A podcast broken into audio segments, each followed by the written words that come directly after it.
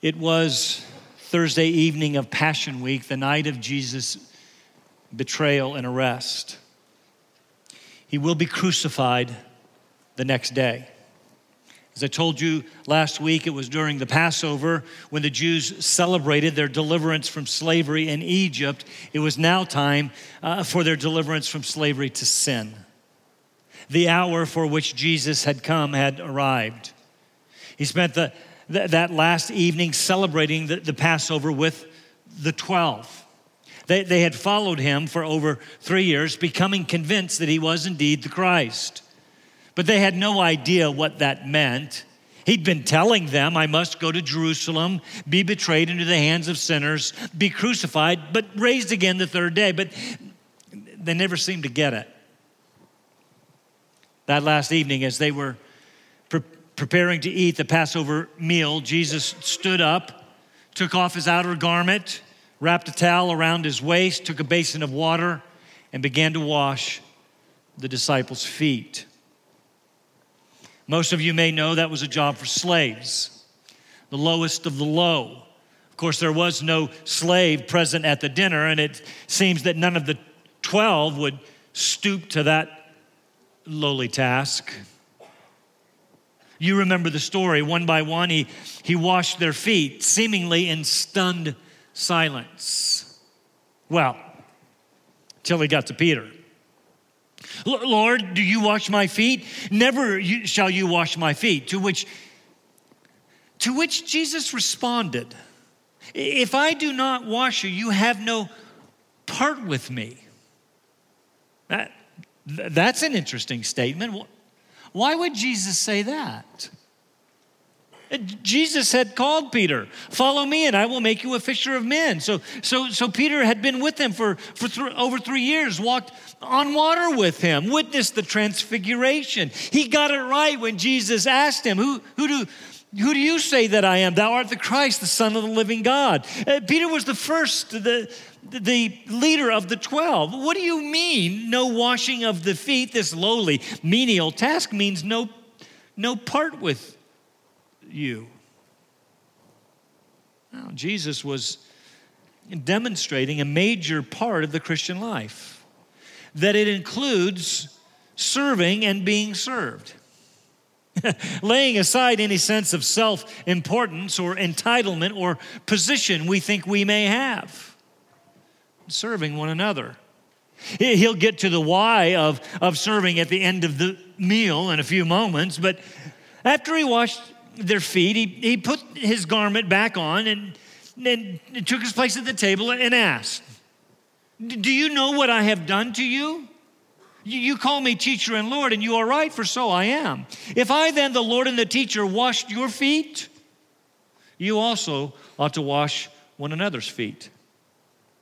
Now, some take that literally and have as a part of their tradition not only participating in communion together but but washing one another's feet i have done so and it is a most humbling yet loving act of symbolic service to one another most see it however as an example as jesus goes on to call it of faithfully sacrificially humbly serving one another why well, this was to be characteristic of the Christian life a life of humble, loving, mutual service. You see, again, later in that same meal, Jesus said to, to, the 12, Little children, I am with you a little while longer. You will seek me. And as I said to the Jews, now I also say to you, Where I'm going, you cannot come. And of course, we understand now that he meant he was going to his death and resurrection and ascension. A new commandment I give to you that you love one another, even as I have loved you. That's chilling. That you also love one another. By this, all men will know that you are my disciples if you have love for one another.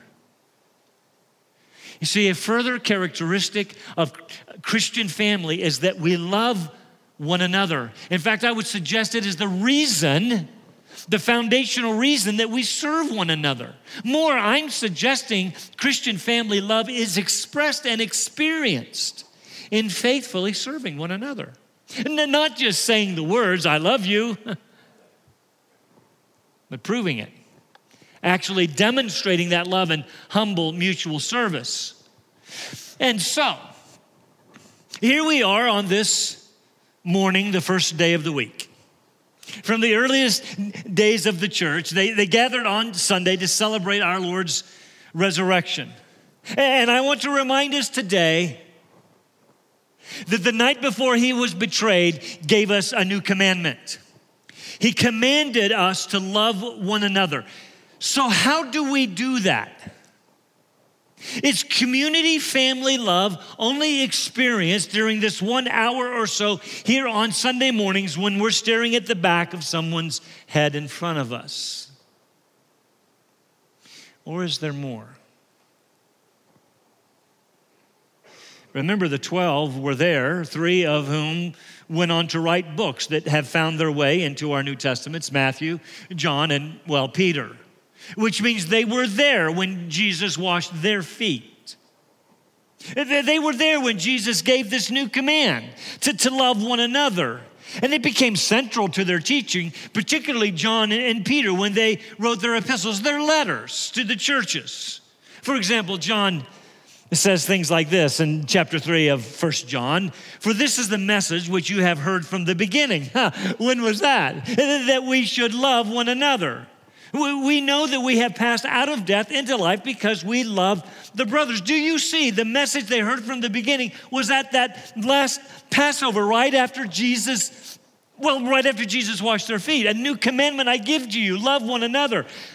How is it new? Was it the command to love your neighbor also found in the Old Testament? Yes. Well, it's new, you see, because with a new heart, under the new covenant, your ability to love knows no bounds. Chapter 4. Beloved, let us love one another, for love is from God. And everyone who loves is born of God and knows God. The one who does not love does not know God, for God is love. Don't miss that. We love because we are born again of God. And if we don't love, we aren't born of God because God is love. It is his character. And so those who are his children, by their very new nature, love. Chapter 4 again, John actually makes it a bit stronger. We love because he first loved us. Us. If someone says, I love God and hates his brother, he's a liar. For the one who does not love his brother whom he has seen cannot love God whom he has not seen. And this commandment we have from him at, at, at the last Passover that the one who loves God should love his brother also. So it seems clear that those who are born of God love God and love his people. Of course, we remember when Jesus was asked about what was, what was the greatest commandment. His answer was, Love the Lord your God with all of your heart, soul, mind, and strength. And then he threw in the second greatest uh, at no extra charge love your neighbor as yourself. And Paul says the fulfillment of the law, all of the law can be summed up in love. If you love God and you love people first, then you will. He is suggesting that you will keep the Ten Commandments. Of course, the problem is uh, in our own selfish sinfulness, we don't always love God first and people second, do we? Sometimes we get in the way. Well, this command to love, as I've suggested, Peter repeated. He says the same thing in his letter in our ongoing study of First Peter. In chapter 1, I have loved. It's been a great chapter. Peter started by reminding us of this great salvation that we have, resulting in an imperishable, I love that word, undefiled future inheritance. It's a sure thing, even though now, yes, for a little while we are distressed by various trials, as we saw on the video. But it's all worth it. because it refines us and proves the genuineness of our faith, which will result in praise and glory and honor uh, uh, at the return, at the revelation of Jesus Christ. This, this salvation has been God's plan further from the before the foundation of the world. It was prophesied in the Old Testament. It was announced to us in the, in the gospel. it, it is celebrated but not experienced by angels. This amazing gospel. Therefore, we have found that we have certain resulting responsibilities. Uh, we remember this is the common practice of the New Testament creed followed by conduct, doctrine followed by duty. Therefore, because of God's great salvation, there are some things that you should do. Not to be clear, not to earn your salvation, it's because you've already been saved. This is how you ought to act. And Peter launched into several commands. We've looked at the first three already. First, fix your hope on the grace to be yours at the uh, revelation of the second coming of Jesus Christ. We of all people should be most hopeful. Yes, we may struggle, but we are hopeful knowing that the best is yet to come. Did you notice in the video the number of smiling faces? How can they do that? Hope. Hope. Second, be holy in all your behavior because God is holy. Since the character of God, our Father is holy, we as His children should be holy too, like Father, like Son. Third, conduct yourselves in fear. That was challenging. There should be a reverential fear because of all that God has done for us. After all, we have been redeemed not with perishable, there's that word again, not with perishable things like gold or, or silver. We've been redeemed by the precious blood of Christ. There should, as a consequence, be a certain fearful respect of God leading to fearful, holy living. Which brings us to the fourth command today, found in 1 Peter chapter 1, verse 22. To the end of the chapter, look at it with me. Since you have, in obedience to the truth, purified your souls for a sincere love of the brethren, fervently love one another. That's the command. Fervently love one another from the heart.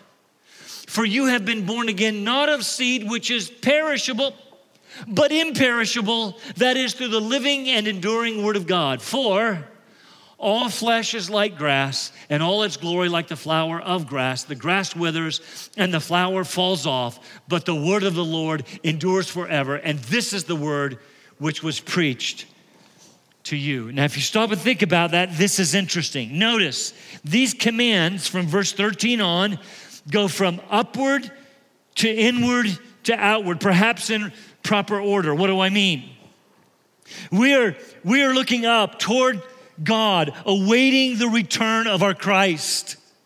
And then we are also looking inward in the sense that we want to conduct ourselves in a holy manner so that when He comes, we will be found faithful. And third, we, we look outward, which results in, well, it results in us loving one another. You know, it was it was a, not a lot of fun last week to preach that particular sermon. I thought this one would be a whole lot more fun. And yet, the command I'm suggesting is just as challenging because the fourth command is to love one another.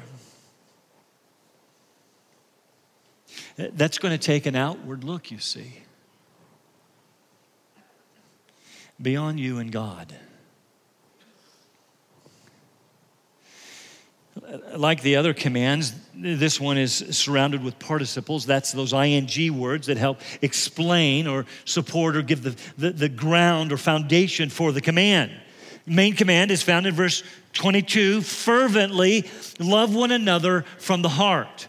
The participles before and after answer the question well, how? How do we fervently love one another? Why do we fervently love one another? Let me give you the outline. I'm going to see a purpose, perhaps not the, but a purpose of faith is a sincere brotherly love. Uh, then the basis of that faith comes from an imperishable seed. Then he quotes an Old Testament passage as proof. Isaiah chapter 40. And then in the midst of all of that, he gives us the command to love, which I'm just going to sprinkle throughout our time together. Hopefully, this will make sense as we make our way through. Peter starts with Since you have, in obedience to the truth, purified your souls for a sincere love of the brothers, Take a breath, Peter. That is a long, convoluted phrase. The participle is you have purified, or better, having purified your souls in obedience to the truth. It's a perfect participle, which means something happened to you in the past which is supposed to have ongoing consequences. We're not left to wonder for a sincere love of the brothers. Follow what Peter is saying. Having purified your souls, which souls, the real you, all of you, don't, do not for a moment think that there is something that you have done to, to, to, purify your souls, which is why Peter tells us how you purified your souls in obedience to the truth. It's not like you obeyed enough to earn some salvation. No, this is a common way for the New Testament authors to speak of obeying the gospel of Jesus Christ. That is, expressing faith in the death and resurrection of Christ. You have, through that, purified your souls. Because salvation is all of God, but it requires faith. Again, to be clear, this having purified your souls is not you is not you cleaning up your act in some way before you came to God. It speaks rather of an act of faith through obedience to the truth of the gospel by which you were justified, sins removed, and you received the righteousness of Christ through faith. Paul says it clearly by grace you have been saved through faith. Our salvation is all of grace, but it comes through the conduit of faith. To what end? It tells us. For a sincere love of the brothers, for sincere love of the Christian family. Peter is saying our salvation results not only in eternal life, as wonderful as that is, not only in a future hope which gets us through this miserable life, as wonderful as that is, not just in holy living, as we're supposed to be doing, all of that, yes, but it also results, are you ready? In love for one another. By this, all men will know that we are his disciples, by our love for one another.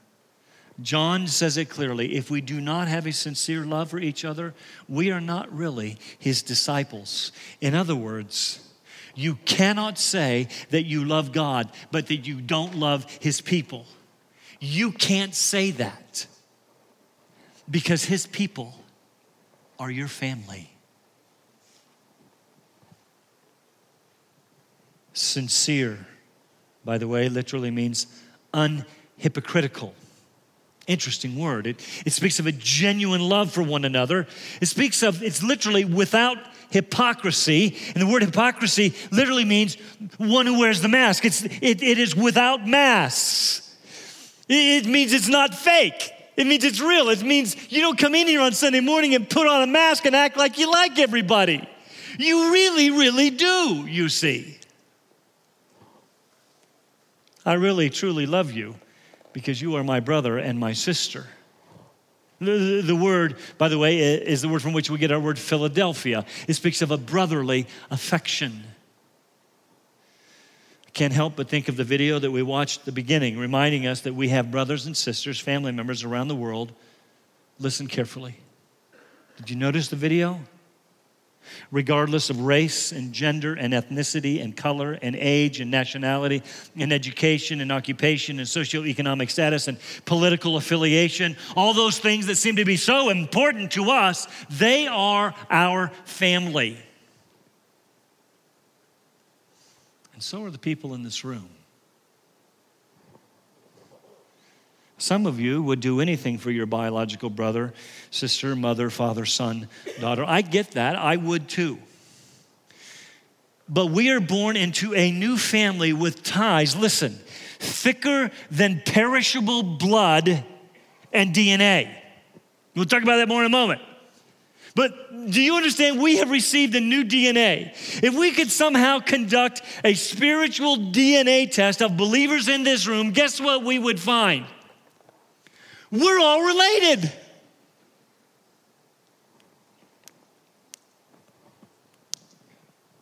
We are family. And our love for each other should be sincere. But Peter wants more. It's more than just sincere love. he was there that night when Jesus washed his feet, when Jesus said, A new command I give to you that you love one another. By this, all men will know that you are my, truly my disciples. To what end? As people are looking in, they will see something attractive and desirable, real, loving community. In, in, the early church in Acts, they loved each other so much that they couldn't get enough of each other. One hour uh, on Sunday morning, are you kidding me? They, they met daily in their homes, showing hospitality to each other. They sold their possessions to meet each other's needs. I'm intrigued by this current youth movement toward socialism I've often said that's just because they don't know how to read history books. That's supposed to be a joke, okay? Because it doesn't work. And yet, this was not forced communism, this was genuine community built on familial love. And I'm suggesting what they are looking for is exactly what we have to offer.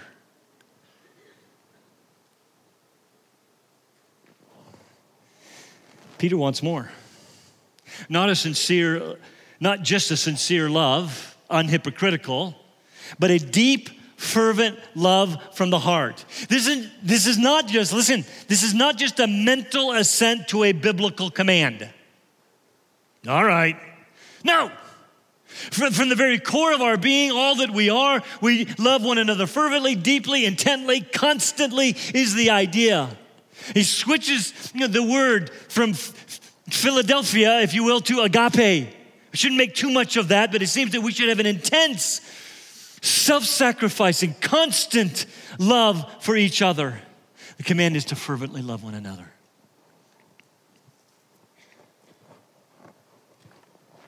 And some of you feel like that if you didn't show up next week or the week after that, you wouldn't even be missed. And that's a shame. Reading a book right now by Rosaria Butterfield entitled The Gospel Comes with a House Key. In it, she talks about radically ordinary hospitality. Radically ordinary, which should be radical yet ordinary for us as believers.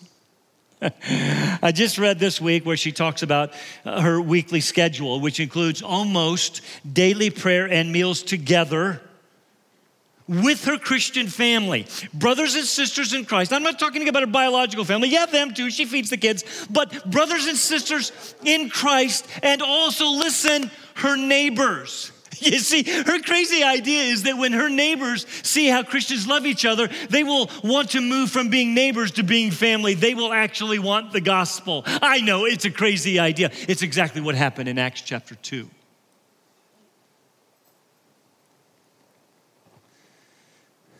We are family.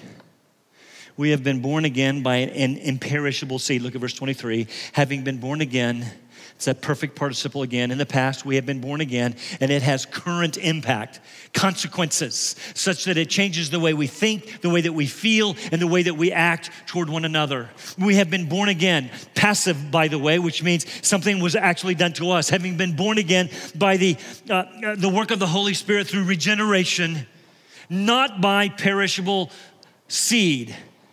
That is through the perishable procreation process. Imperishable is one of Peter's favorite words. We have received an imperishable inheritance, means it'll never pass away. We have been redeemed not by perishable things like silver or gold, but, but the implication is by the imperishable, precious blood of Christ. Now we have been born again by the imperishable seed of God. Do you think he's trying to get a point across here in this first chapter? What you have will never go away.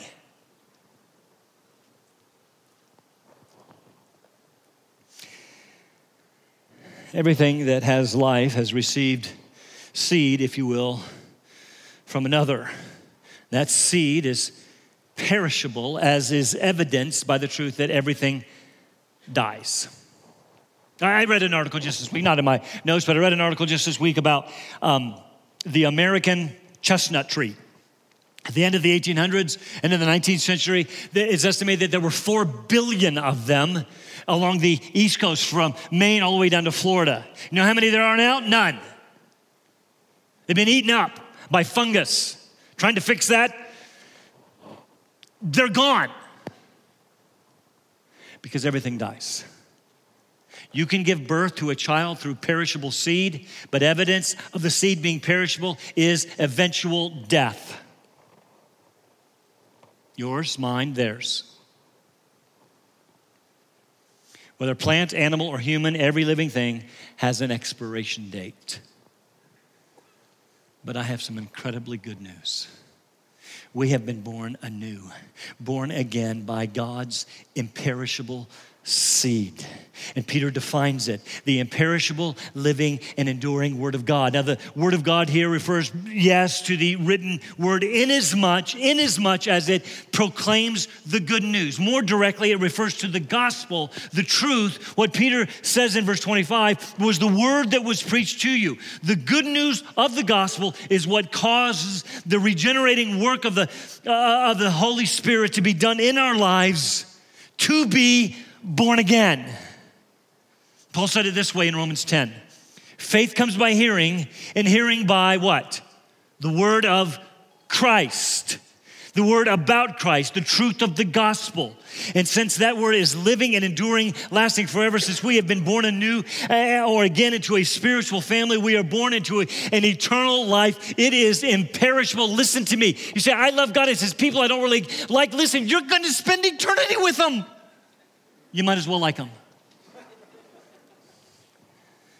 Peter supports it with a quote from Isaiah 40 For all flesh is like grass, and its glory is like the flower of grass. The grass withers, the flower falls off, but the word of the Lord endures forever. Now that seems clear enough, but it is even more meaningful when it is understood within its context. Isaiah is writing to a disobedient people and warning them of the captivity or exile to come in Babylon.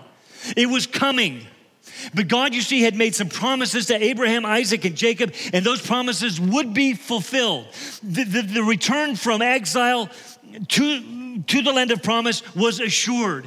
And Peter here has no problem quoting a promise to the Israelites and applying it to you, New Testament readers. Yes, you are in exile. Yes, you are suffering for your faith. Yes, I have suggested that that suffering is going to get worse. And he's going to suggest, but where are those kingdoms now? Where is Rome now, who were oppressing these readers? Gone. Where is Babylon now, who was oppressing the children of Israel? Gone. Where will the people oppressing you be one day? Gone. And where will you be? Look at Isaiah 40. I'd love to read the whole thing to you. I don't have time. You have time this afternoon. Isaiah 40, I promise it'll bless you. Isaiah 40, verse 1 Comfort, oh, comfort my people, says our God. Speak kindly to Jerusalem and call out to her that her warfare has ended, that her iniquity has been removed. Hallelujah, that she has received the Lord's hand double for all her sins double grace for our sins and a voice calling, clear the way for the Lord in the wilderness, probably John the Baptist, make smooth in the desert a highway for our Lord. Let every valley be lifted up. He's talking about in the midst of all this persecution and opposition and trouble, every valley will be lifted up, every mountain and hill will be made low, and let the rough ground be become a plain and the rugged terrain a broad valley. Where are all the ones that trouble you? They're gone. Then the glory of the Lord will be revealed, and all flesh will see it together. For the mouth of the Lord has spoken. A voice says, Call out. Then he answered, What shall I call out? All flesh is grass, and all its loveliness is like the flower of the field. The grass withers, the flower fades. When the breath of the Lord blows upon it, all it takes is a single breath from God to wipe it out. Surely the people are grass, the grass withers, the flower fades, but the word of our God stands forever. Get yourself up to a high mountain, O Zion, bearer of the good news. Lift up your voice mightily, O Jerusalem, bearer of good news. Lift it up, do not fear. Say to the cities of Judah, Here is your God. I'm saying that to you today because Peter applied it to you. Whatever you are going through right now, here is your God. Entire chapter is glorious. Isaiah 40, read it. Peter applies its promises to you. You have been born again by this good news preached from the mountaintops. you are his forever. The last two verses of Isaiah 40, verses that we're quite familiar with, go like this, but in its context, much more meaningful. Though youths grow weary and tired, and vigorous men stumble badly, yet those who wait for the Lord will gain new strength. They will mount up with wings like eagles. They will run and not get tired. They will walk and not become weary, brothers and sisters. Do you think for a moment that that was encouraging to these believers, brothers and sisters suffering from their faith in Asia Minor or from around the world?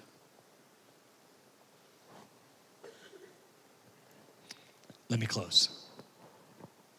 Jesus is about to leave. He has spent three years with his disciples, and one of the last things that he says to them is, Love one another.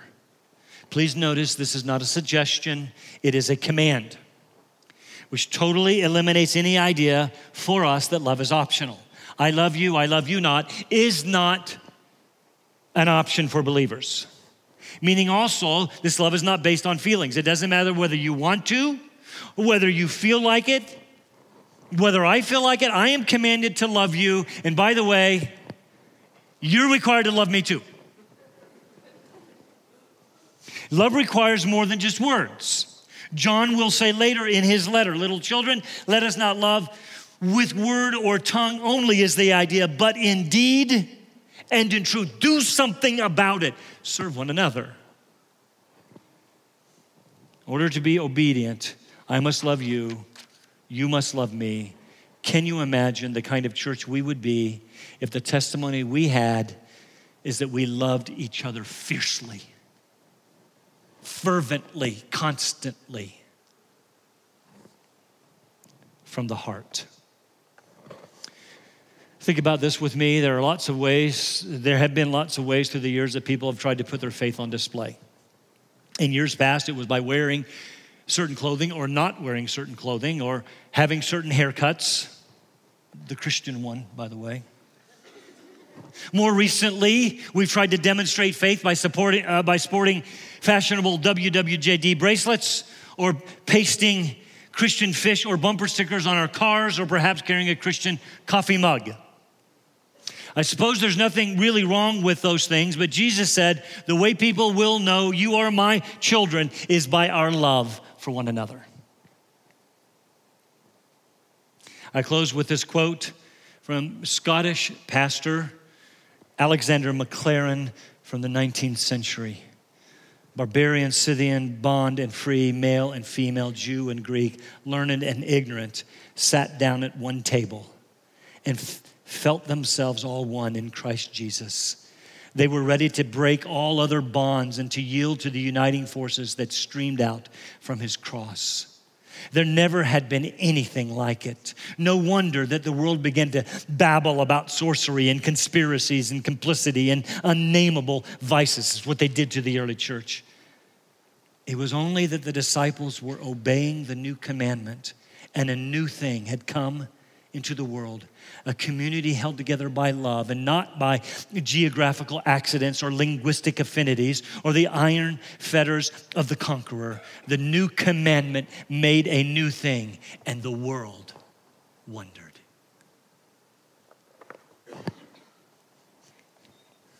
I want our community to look at what is going on here. Not this, but this and how we love each other, and I want them to wonder.